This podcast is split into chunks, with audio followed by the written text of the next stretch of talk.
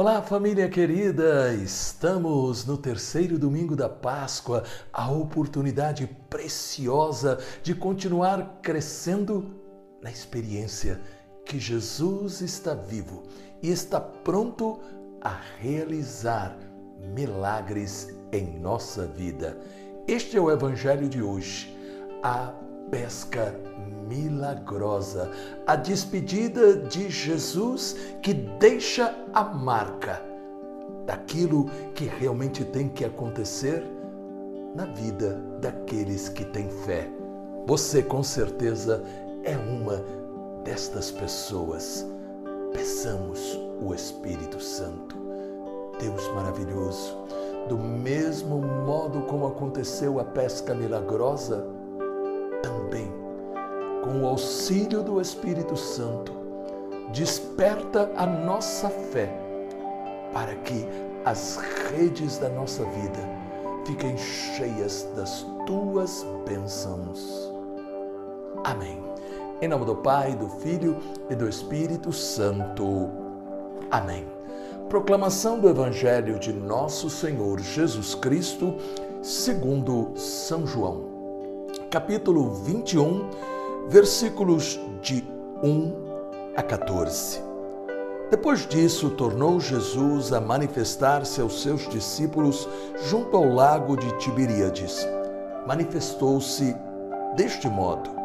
Estavam juntos Simão Pedro, Tomé, chamado Dídimo, Natanael, que era de Caná da Galiléia, os filhos de Zebedeu e outros dois dos seus discípulos. Disse-lhes Simão Pedro: Vou pescar. Responderam-lhe eles: Também nós vamos contigo.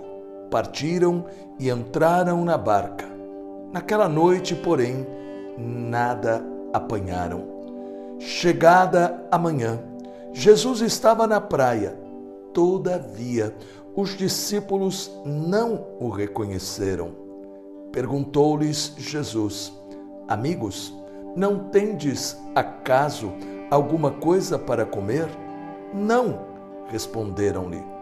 Disse-lhes ele: Lançai a rede ao lado direito da barca e achareis. Lançaram-na e já não podiam arrastá-la por causa da grande quantidade de peixes. Então, aquele discípulo a quem Jesus amava disse a Pedro: É o Senhor. Quando Simão Pedro ouviu dizer que era o Senhor, cingiu-se com a túnica, porque estava nu, e lançou-se às águas. Os outros discípulos vieram na barca, arrastando a rede dos peixes, pois não estavam longe da terra, senão cerca de duzentos côvados. Ao saltarem em terra, viram umas brasas preparadas e um peixe em cima delas e pão.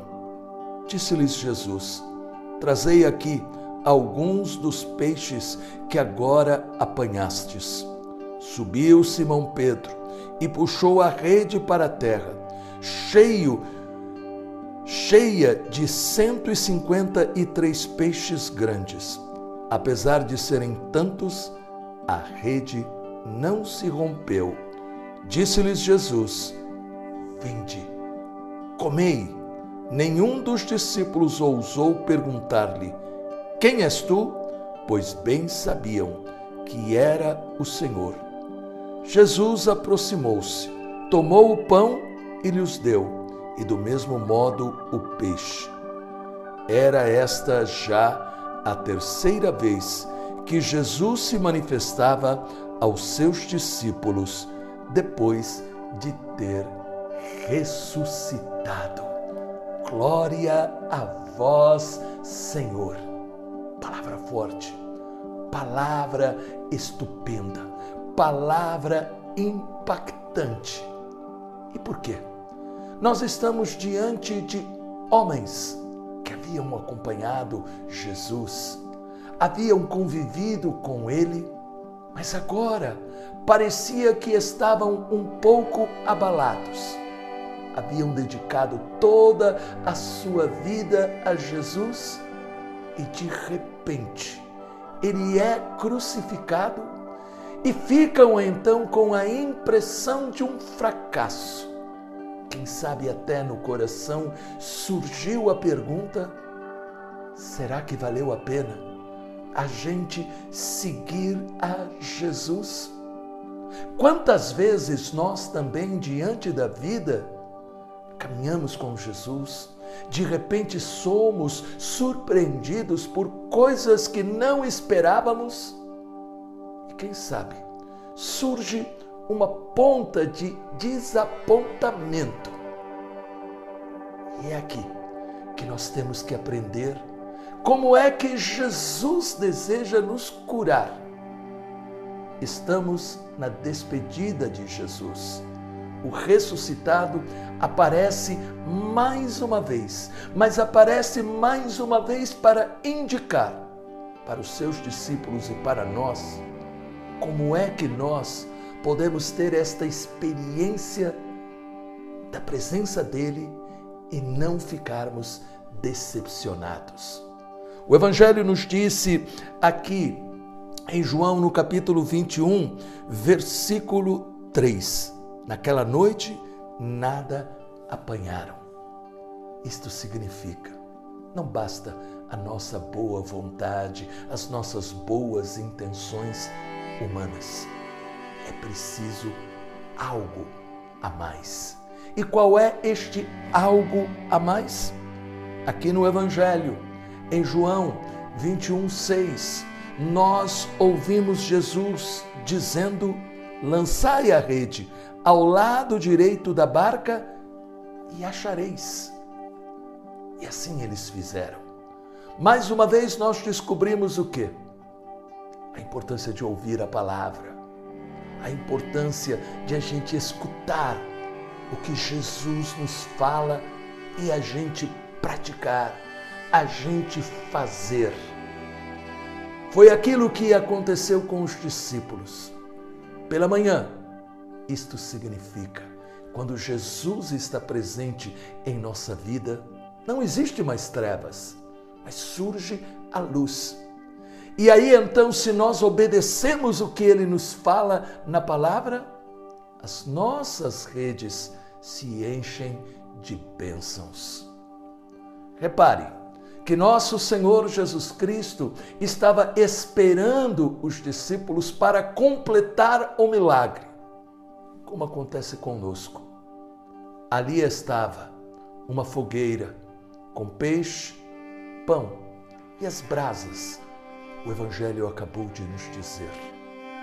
O pão recorda para nós a Eucaristia, o lugar aonde nós somos alimentados para não perder a coragem, para fortalecer a fé, para ver os sinais dos milagres de Deus acontecendo.